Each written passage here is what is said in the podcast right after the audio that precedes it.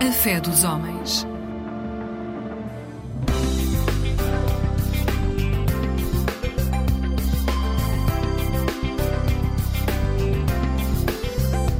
Eclésia Igreja Católica.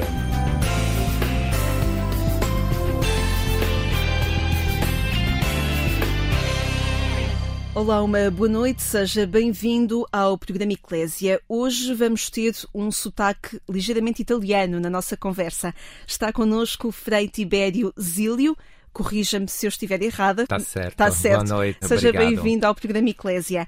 Frei Tibério nasceu em Pádua, em Itália, numa vila pequena, diz, mas onde assume também ser uma vila pequena que tinha tudo. Vamos já descobrir que tudo era este que o ajudou a crescer. A sua vinda para Portugal aconteceu em 2001.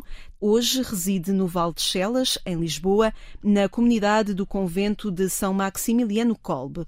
E vamos perceber se este Val de Chelas é a periferia da Igreja ou se deveria ser o centro da Igreja. Boa noite, Frei Tibério. Mais uma vez, obrigada por estar connosco. Obrigado, boa noite, Lígia, boa noite a todos.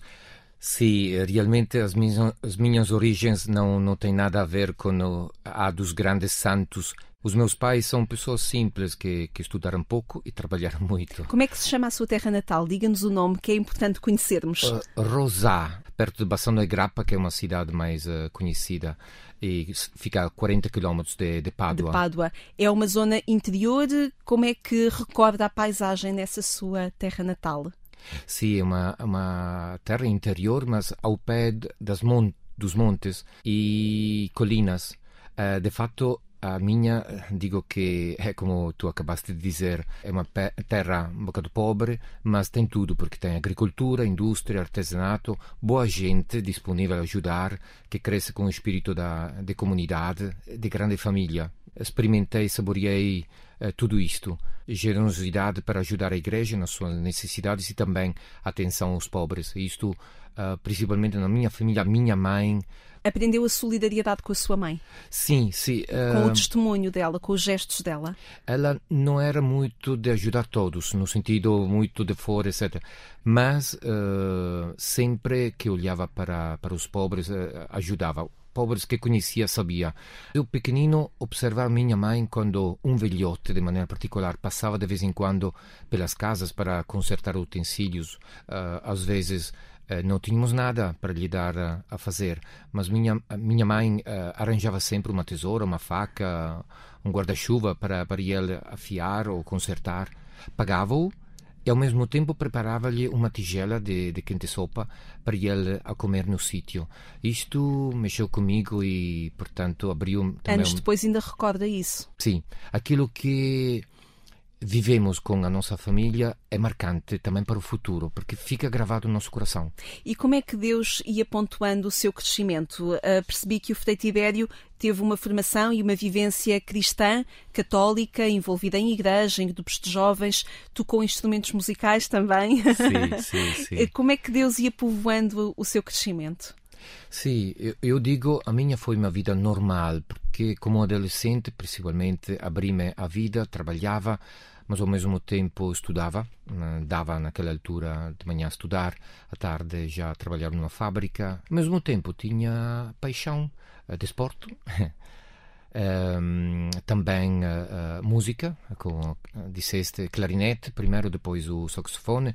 Uh, primeiro só na banda filarmónica lá da, da paróquia, depois chamaram-me num grupo de uma band jazz rock, tocar o saxofone e frequentava a minha paróquia, os jovens, o grupo de jovens e sinto que nunca me cansava uh, e fazia tudo bem porque gostava também de, de, de participar. De, sim e de levar a, a, cabo também os meus compromissos. Foi algo que me salvou e me salva até agora.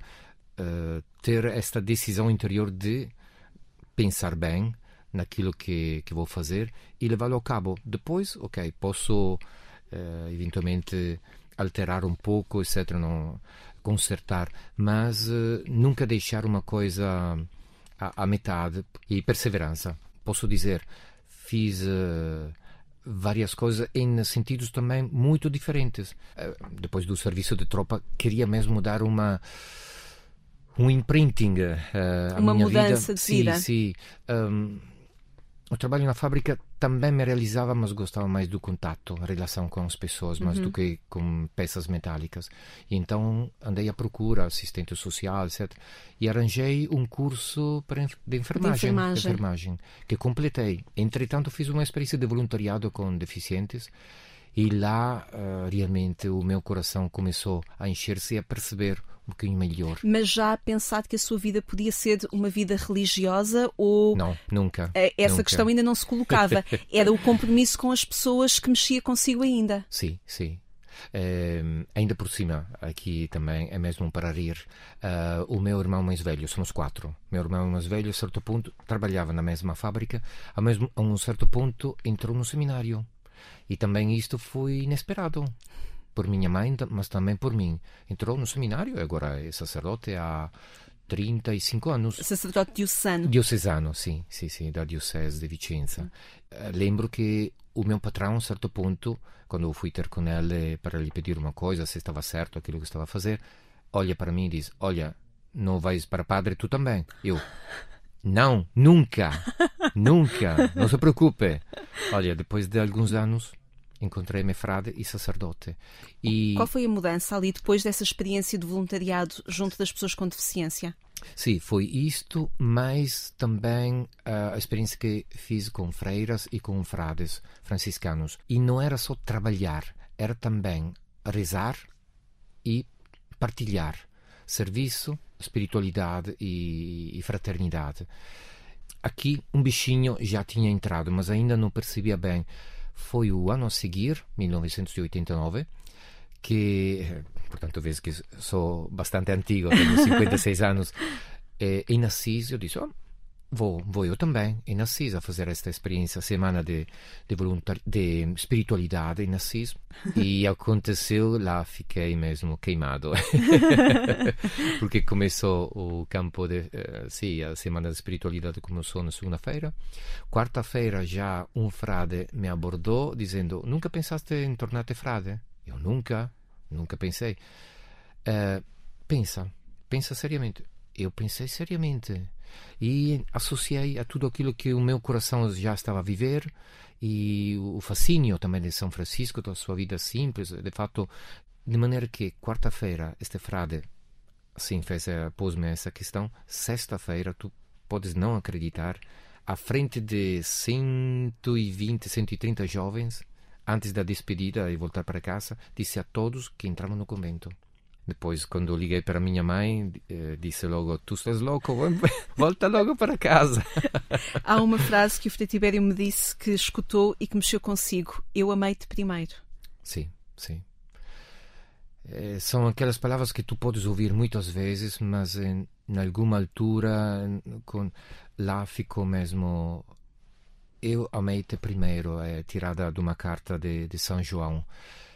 E, e lá percebi que, que realmente o que procurava na relação com os outros, etc., a minha realização passava por aqui. É engraçado que eh, já passaram alguns anos, eh, mas o Frei Tibério está-me a recordar esses momentos como tivessem sido na quarta-feira da semana passada ou na sexta-feira da semana passada.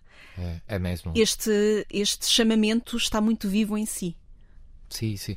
Mas há uma passagem bíblica que também diz: quando Jesus chama os seus discípulos eh, que seguiam Jesus e Mestre, onde moras? E vim de ver. Ele respondeu. E o evangelista marca a hora, eram quatro horas da, da tarde. Efetivamente, quando o Senhor toca o teu coração, tu lembras tudo. Se tu me perguntares por que é que fizeste, qual é a motivação para que tu disseste sim, quais são as razões, uh, não te sei dizer. Não te sei dizer uh, por que é que disse sim, mas o meu coração estava assim tão em paz que, que, era a única resposta que podia dar. O Frei Tibério Zílio é nosso convidado esta noite. Escolheu algumas músicas que ajudam a cruzar o seu caminho. Vamos à primeira. Eu vos escolhi uma composição da irmã Maria Amélia Costa. Vamos ouvir. Eu vos escolhi, eu vos destinei a ir e a dar fruto, unidos à videira e ao agricultor. O vosso fruto permanecerá.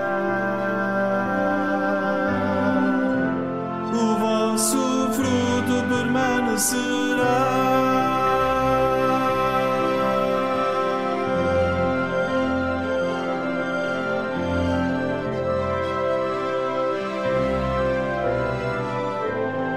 Não fostes vós que me escolhestes,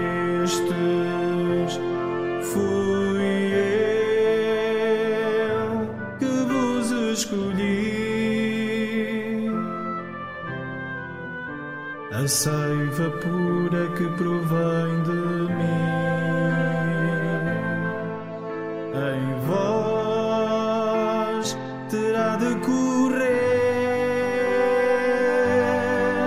Sem mim, sem mim, nada podereis fazer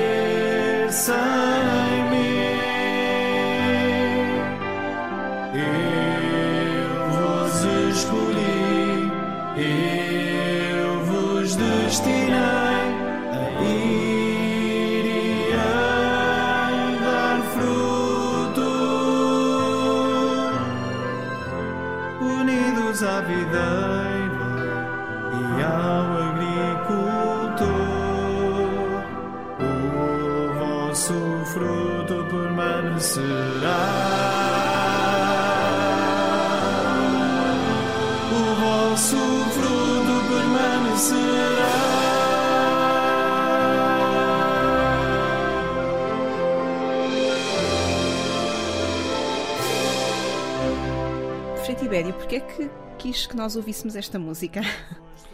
Porque é outra passagem bíblica, sempre tirada, esta tirada de, do Evangelho de São João, que ao longo do meu caminho, uh, desde os primeiros passos, marcou e ainda hoje é muito, muito forte. Se tenho de dizer alguma coisa aos jovens que para uh, jovens e também adultos para para os encorajar, uh, porque esta palavra uh, não desvaloriza o homem. O fato de que Deus nos diga fui eu que vos escolhi, não tira. Não nos responsabiliza. Exatamente. Somos protagonistas em Deus, porque escolhendo Deus fica e, aliás, conquistamos a, a liberdade. Mas é perceber que se um ramo uh, é cortado ou se afasta da, da videira, não, não pode produzir fruto. É assim nós. Isto realmente desarma, desarma a todos e efetivamente convida, sem pedir, uh, Deus nos convida a, nem devolver, mas a partilhar este amor. De fato, uh, uma frase franciscana de São Francisco que que também reforçava esta minha vontade de, de, seguir, de fazer da minha vida uma vida para o Senhor e para os outros, é um, uma passagem da carta que escreve a toda a ordem: Nada de vós mesmos retenhais para vós, a fim de que totalmente vos possua aquele que totalmente a vós se dá. Se percebemos isto, se acolhemos esta palavra, está, está já tudo feito e, e, o Senhor ajuda. Chega a Portugal e neste momento é a tarefa que tem uh, integrar a comunidade de quatro padres uh, no convento São Maximiliano Kolbe, também um mártir uh, dos franciscanos que marca também a sua vida e marca também a ação pastoral que os frades menores conventuais têm ali no Vale de Chelas. Temos duas paróquias atualmente, a paróquia de São Maximiliano de Kolbe que realmente o seu lema era o amor cria, o ódio destrói. Temos atualmente uh, o nosso povo uh, de Angola, Moçambique, Santo Tomé e Príncipe, Cabo Verde, Goa, Índia, Guiné também, e também do, do norte da, de Portugal. Vieram à procura na capital, na procura de trabalho, etc. E, portanto, temos esta, este povo paroquial Uh, bastante misto de, de cultura, etc. Mesma língua, mas culturas diferentes. Há poucos anos, há 14 anos, temos também a, San, a, a paróquia, o um patriarca uh, pediu-nos de cuidar também da paróquia de, Santo, de Santa Beatriz da Silva. Que realidade é esta que vocês acompanham? geralmente este nome não é muito apreciado pelos adultos, mas, curiosamente, os jovens, quando se tu perguntares a um jovem de onde és, de Chelas, as novas gerações uh, gostam desta, desta terra e não, não, não têm vergonha de coisas. Porque, se calhar, melhor do que o mundo adulto, sabe colher tudo, aceitar tudo sem fazer seleção. Mas tu perguntavas o que é que fazemos. Temos paróquia, portanto, vida paroquial. Ao mesmo tempo, temos este, são, a paróquia São Maximiliano Kolbe são seis bairros. Loios, Flamenga, Armador, um, Condado, Alfinetes, Salgadas. Uh, bairros constituídos, constituídos por prédios altos onde sim, muita sim, gente habita. Sim, sim. Um desafio é este aqui. Como ir encontro às pessoas no, nos bairros. Portanto, a parte social, além da assistência religiosa, missas e encontros, procissões, etc., eh, festas, uh, o meu desafio atual com os freis é como sair, ser igreja em saída ao encontro de quem ou não é religioso ou de qualquer maneira está na dúvida ou vive de maneira diferente, com outros valores, mas que estão lá, ao teu lado. Nestes anos, uh, foram uh, praticamente criados grupos uh, comunitários nos vários bairros. Eu estou a seguir neste, neste último tempo o grupo comunitário da Flamenga, com as várias associações, bem, moradores e várias associações e também várias entidades, tipo Junta de Freguesia, Câmara Municipal, AMI, Santa Casa Misericórdia, que, Gebales, que, que podem ajudar nas várias vertentes. Um, quer... A construir comunidade. Sim, sim. A nível social, Exato. a nível de, de, apoio económico também, uh, mas no fundo a construir laços de comunidade que permitam as pessoas também sentirem-se parte de algo. É isso é... mesmo.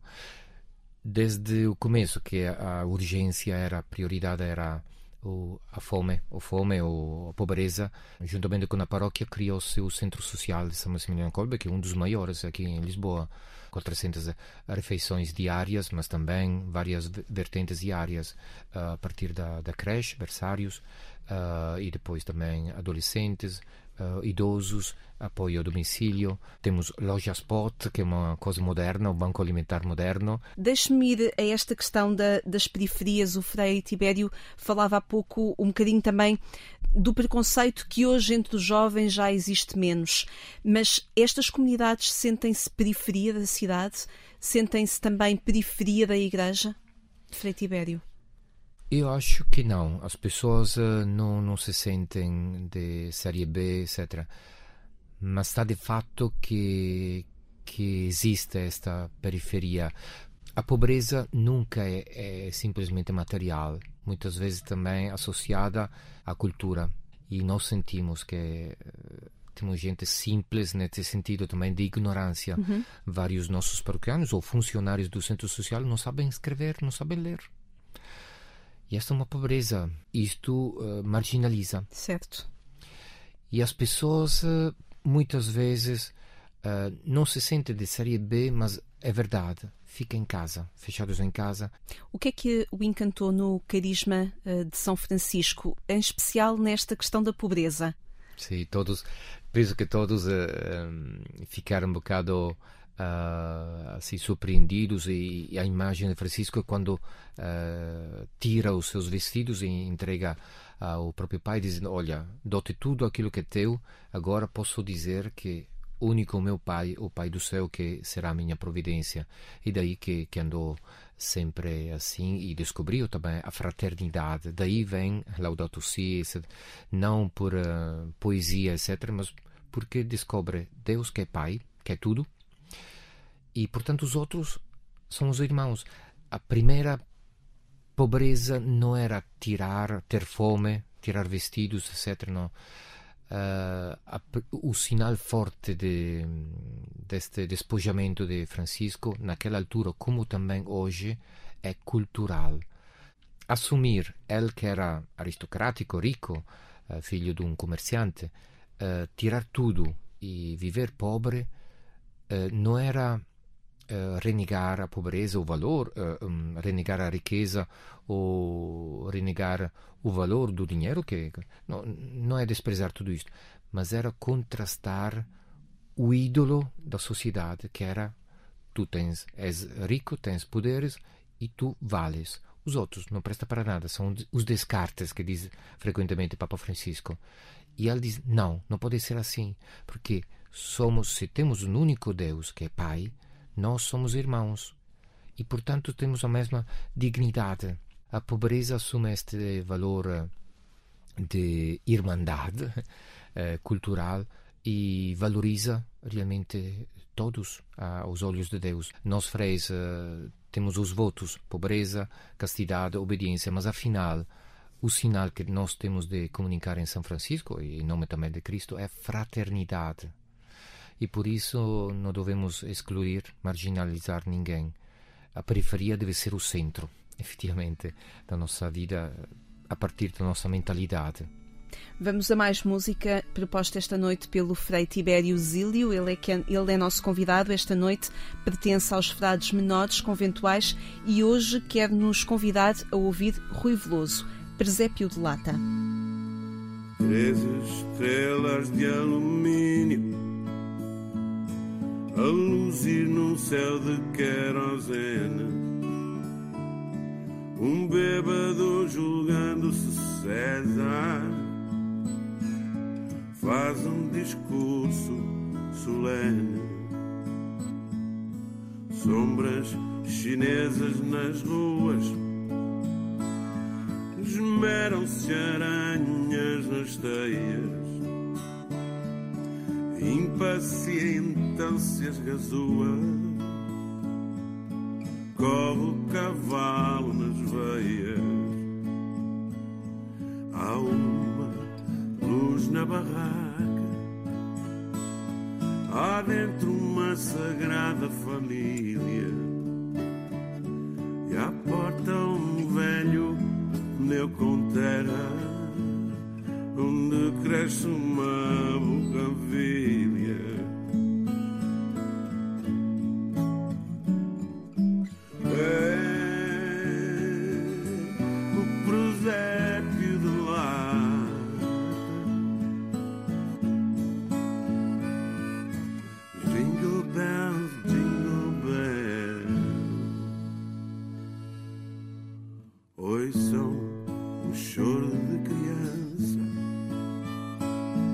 Será branca, negra ou mulata? Toquem as trompas da esperança e anotem bem qual a data.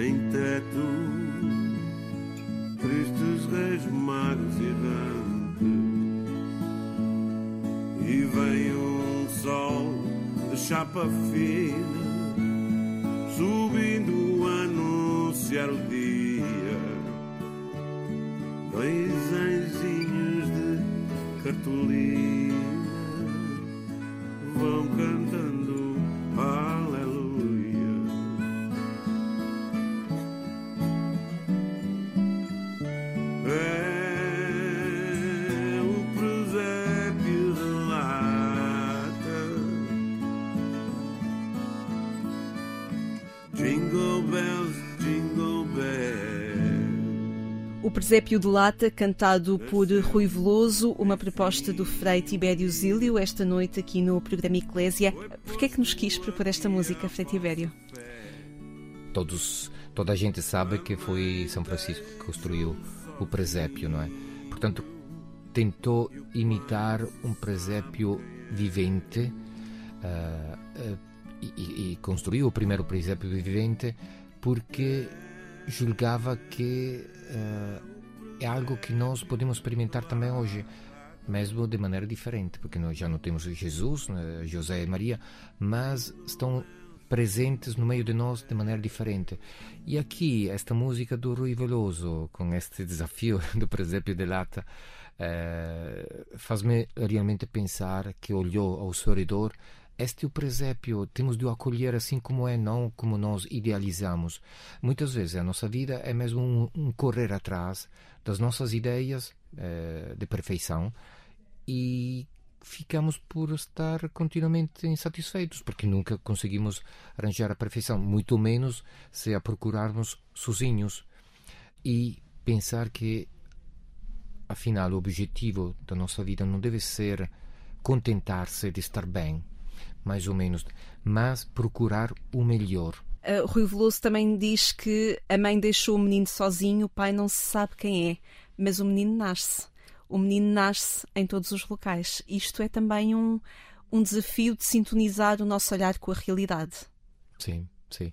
Há muitas coisas que nos podem ficar, uh, deixar tristes, mas há algo que é sempre um sinal de esperança. É, este menino. Uh, esta vida, esta luz. O segredo, portanto, estando no mundo, coisas boas, coisas más, é, é olhar para as coisas boas sem uh, desconhecer ou renegar, mas pegar na parte boa e tentar fazer melhor. E depois, por milagre, uh, realmente também a parte menos boa uh, encaixa bem. Que menino é que nasce entre estes jovens que estão entusiasmados com a Jornada Mundial da Juventude, que têm uma esperança e uma vontade de constituir, de, de contribuir, de ajudar a crescer? Que menino é que está a nascer entre estes jovens, Frei Tibério?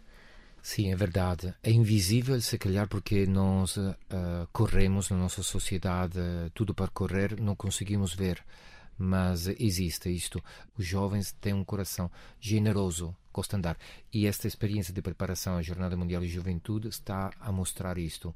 E o que é que estes jovens, uh, concretamente do Val de Chelas, do, do bairro da Flamenga, das Salgadas, o que é que eles podem dizer à Igreja com a sua realidade, com a sua falta de coerência, que é normal no ser humano, um, com a, a, dificuldade de se comprometerem, seduzidos por um, alguma coisa mais imediata que responda a um desejo interior e menos a um sentido comunitário.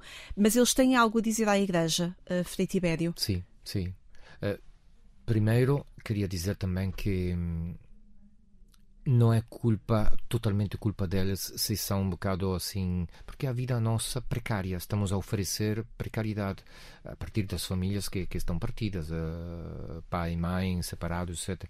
Portanto, entregamos precariedade, não podemos pretender a perfeição deles. Mas a partir daí, eles, com criatividade, não demoralizam, mas ultrapassam. O que é que dão à igreja? Por exemplo, uh, temos três igrejas: a Igreja São Maximiliano Kolbe, a Igreja Santa Clara e a Igreja Santa Beatriz. É um povo que cuida da, da liturgia, cuida de várias coisas. Dificilmente um adulto de uma igreja vai celebrar a missa, vai participar na missa de, de outra igreja, porque esta é a minha comunidade. Lá. Os jovens não, não têm, não têm uh, barreiras não tem confins. E eles dão-se bem, os jovens de, das três comunidades, das três igrejas, sempre vivem bem e, e alegria, sem uh, preconceitos, veem positivo, têm constância, mas veem positivo e antes ou depois uh, irão conseguir também a constância e sabem valorizar os uns os outros.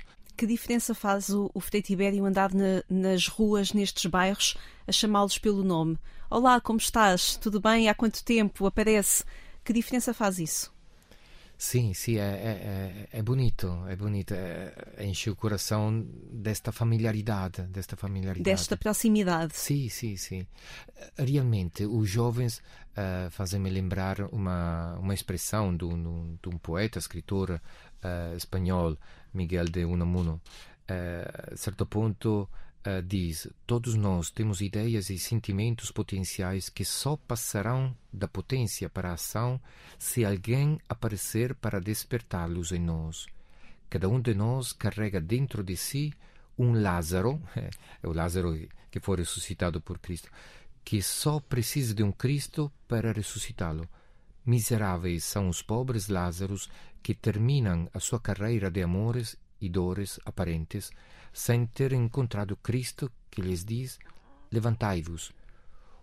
Os jovens acho que estão a fazer este milagre.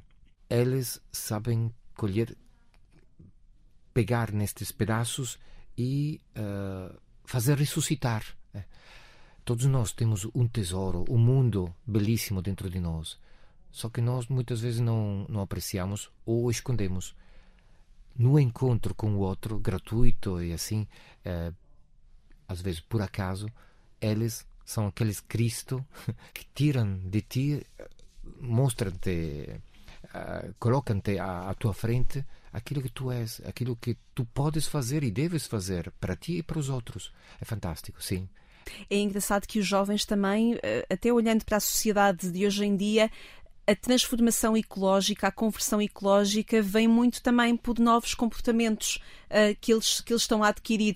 Dizes bem, eh, o estilo, estilo de vida ecológico é outro desafio que os jovens nos ensinam a nós adultos, sim, e vamos ver até onde é importante que o mundo adulto abra o coração da própria vida e da própria comunidade, as portas, para permitir os jovens fazer, com os erros, com as limitações, mas deixar entrar os jovens e a Igreja renova-se. Frei Tibério, foi um gosto tê-lo aqui no programa Eclésia. Agradeço muito teres vindo falar connosco sobre o seu trabalho, também sobre o seu caminho e sobre estes jovens também que acompanha e que são protagonistas da Igreja hoje. Muito obrigada por ter estado aqui connosco. Obrigado eu. Obrigada. Obrigada a si também que nos acompanhou nesta noite. Pode voltar a ouvir esta conversa com o Frei Tibério Zílio a partir do portal de informação da Agência Eclésia ou então pode procurar o podcast Alarga a Tua Tenda. Descubra esta e outras boas conversas enquanto espera pelo nosso regresso aqui à Antena 1 do programa Eclésia, já no sábado de manhã, pelas 6 horas, e também no domingo, no mesmo horário, damos-lhe os bons dias. Eu sou Lígia Silveira, obrigada por ter estado desse lado. Tenha uma excelente noite e uma vida sempre feliz.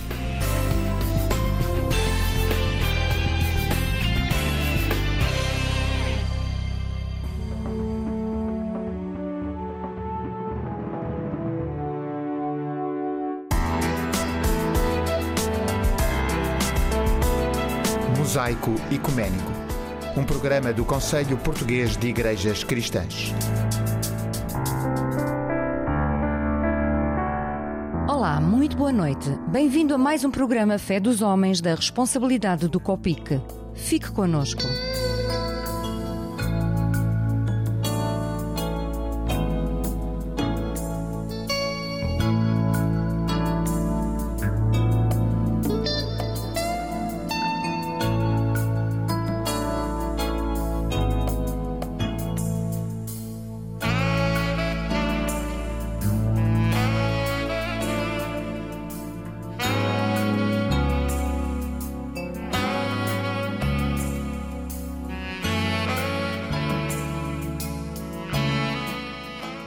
Passado dia 27 de maio estivemos na zona da Figueira da Foz, mais precisamente na Cova Igala, no Centro Social da Igreja Presbiteriana com o mesmo nome, para acompanhar o 77º Sínodo da Igreja Evangélica Presbiteriana de Portugal.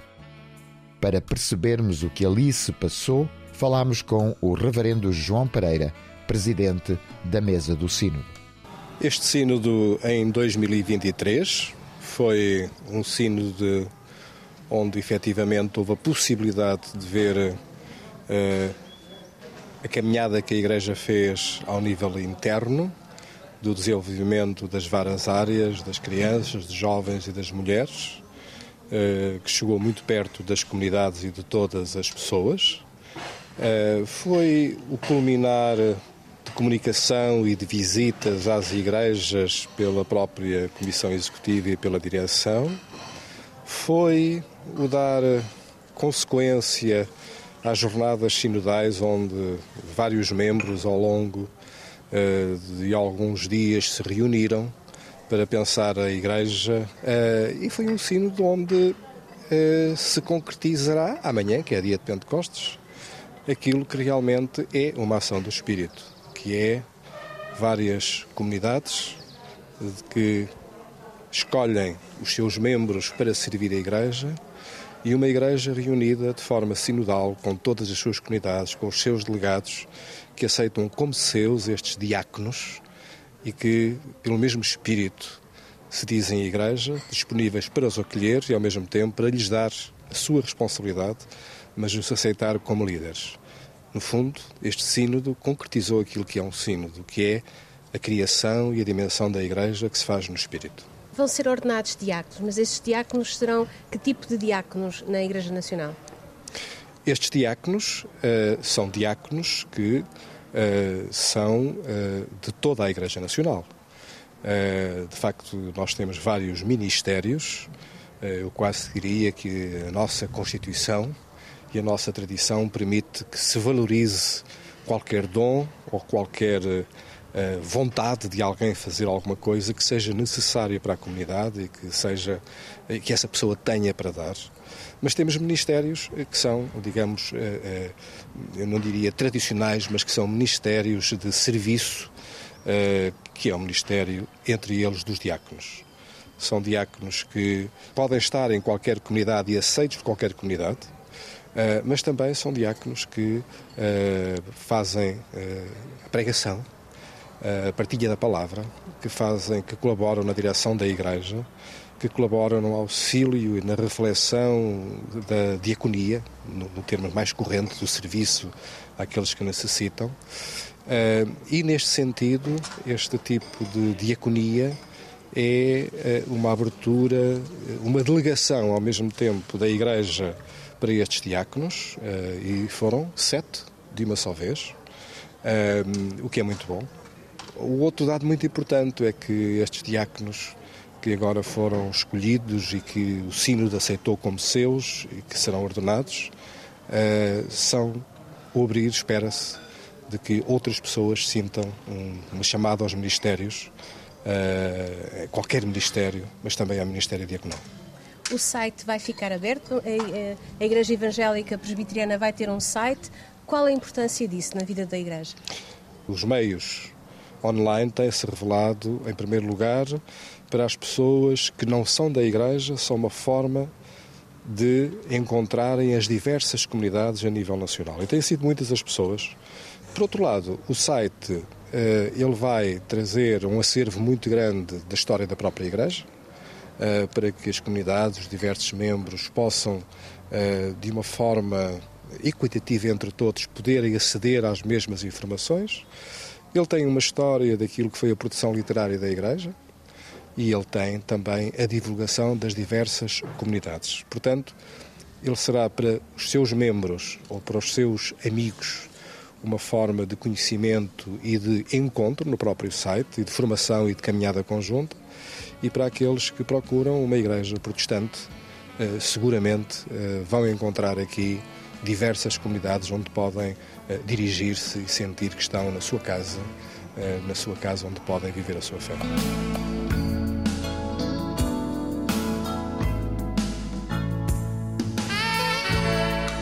Para mais informações acerca do Copic, consulte a página oficial em www.copic.pt. Voltaremos a estar consigo no próximo dia 1 de julho. Até lá, fique bem, fique com Deus.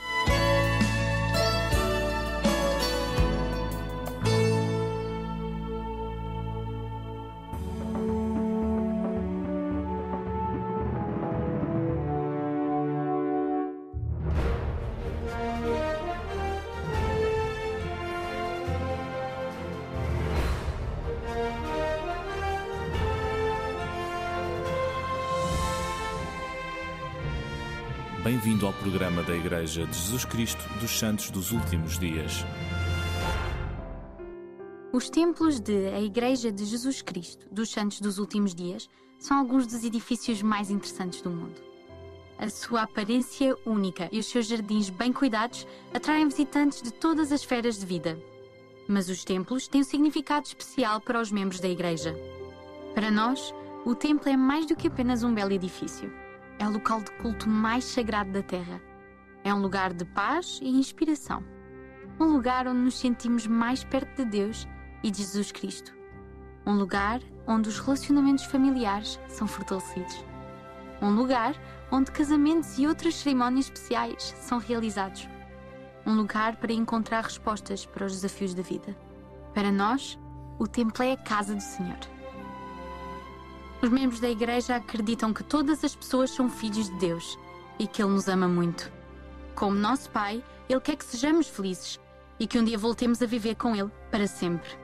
Deus até estabeleceu um plano para a nossa felicidade, cujo ponto central é Jesus Cristo, a quem reverenciamos como seu Filho e Salvador. No templo, os membros da igreja aprendem mais sobre os ensinamentos de Cristo e sobre como seguir o seu exemplo perfeito. Os membros da Igreja também acreditam que somos todos parte da família de Deus e que as nossas próprias famílias são muito importantes para Ele. Somos tão importantes que Ele provê um caminho para que as famílias fiquem unidas para sempre. Um caminho que inclui todos os membros da família, aqueles que estão vivos, aqueles que morreram e os que ainda estão para nascer. É um vínculo familiar que une todas as gerações, estimula o sentimento de que todos somos membros de uma família muito grande. No templo, as famílias podem ser unidas para sempre, como marido e mulher, juntamente com os filhos. A promessa de que as nossas famílias podem ficar juntas após a morte traz mais significado à vida. Isto incentiva-nos a ser fiéis e leais. Melhora e enriquece os nossos relacionamentos familiares. Ajuda-nos a encontrar alegria e esperança ao lidarmos com os desafios diários da vida.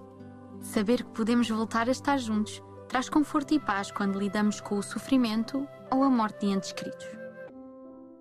Há muitas salas no templo e cada uma delas é projetada para um propósito diferente ou para uma cerimónia religiosa em particular, como o casamento ou o batismo. Essas cerimónias são chamadas de ordenanças. Em cada templo há uma pia batismal. O próprio Jesus Cristo foi batizado e ensinam que o batismo, feito com a devida autoridade, é um dos requisitos para se entrar no céu. Muitas pessoas têm a oportunidade de ser batizadas enquanto estão vivas. Mas então e aqueles que morreram sem ser batizados, ou mesmo sem saber acerca de Jesus? Como é que eles podem ser salvos? No templo, podemos realizar a ordenança do batismo em nome de antepassados que morreram sem essa oportunidade. A maioria das pessoas questiona-se sobre o propósito da vida. Quem sou eu? Por que é que estou aqui? Como posso encontrar paz, amor e felicidade? Para onde vou depois desta vida? Em salas de instrução como estas, os membros da Igreja aprendem mais sobre Deus e sobre o seu amor por nós. Eles são lembrados de que antes de virmos à Terra, todos nós vivíamos com Ele como seus filhos espirituais. Nós viemos à Terra para ganhar experiência e sabedoria e fazer tudo o que estiver ao nosso alcance para um dia voltar a viver com Ele novamente. Sabemos que tudo o que Deus faz é para nosso benefício. Também fazemos promessas sagradas chamadas de convênios promessas de guardar os mandamentos de Deus e de seguir a Jesus Cristo. Promessas de amar e servir ao próximo e de viver uma vida honrada e virtuosa. Estes compromissos direcionam a nossa vida e trazem bênçãos de paz e alegria. Nas salas de selamento do templo são realizados casamentos entre um homem e uma mulher. Aqui, uma noiva e um noivo ajoelham-se e dão as mãos num simples altar para se casarem para esta vida e para a eternidade. Para os membros da Igreja, esta é a bênção suprema do templo. Este casamento eterno é chamado de selamento, e os filhos nascidos ou adotados nestes casamentos podem ser selados às suas famílias para sempre. A sala celestial é única, porque não há cerimónias a ser realizadas neste local. Destina-se a refletir a serenidade e a beleza do céu. É um lugar tranquilo, onde podemos ponderar acerca do que aprendemos e sentimos. Neste ambiente pacífico, os membros da Igreja também procuram obter orientação de Deus, enquanto pensam sobre o que é mais importante nas suas vidas. A obra e a glória de Deus estão cumpridas quando os seus filhos desfrutam das bênçãos da imortalidade e da vida eterna. Cada templo é um farol de luz e esperança. O templo, a casa do Senhor, permanece como um símbolo da nossa fé na vida após a morte e como um degrau para a vida eterna, para nós e para as nossas famílias. O templo é uma parte sagrada e essencial do plano de Deus para a nossa felicidade, agora e para sempre. Para mais informação, visite o nosso site em www.igreja-jesus-cristo.pt ou contacte os nossos missionários. Desejamos um resto de uma boa noite e até ao próximo programa.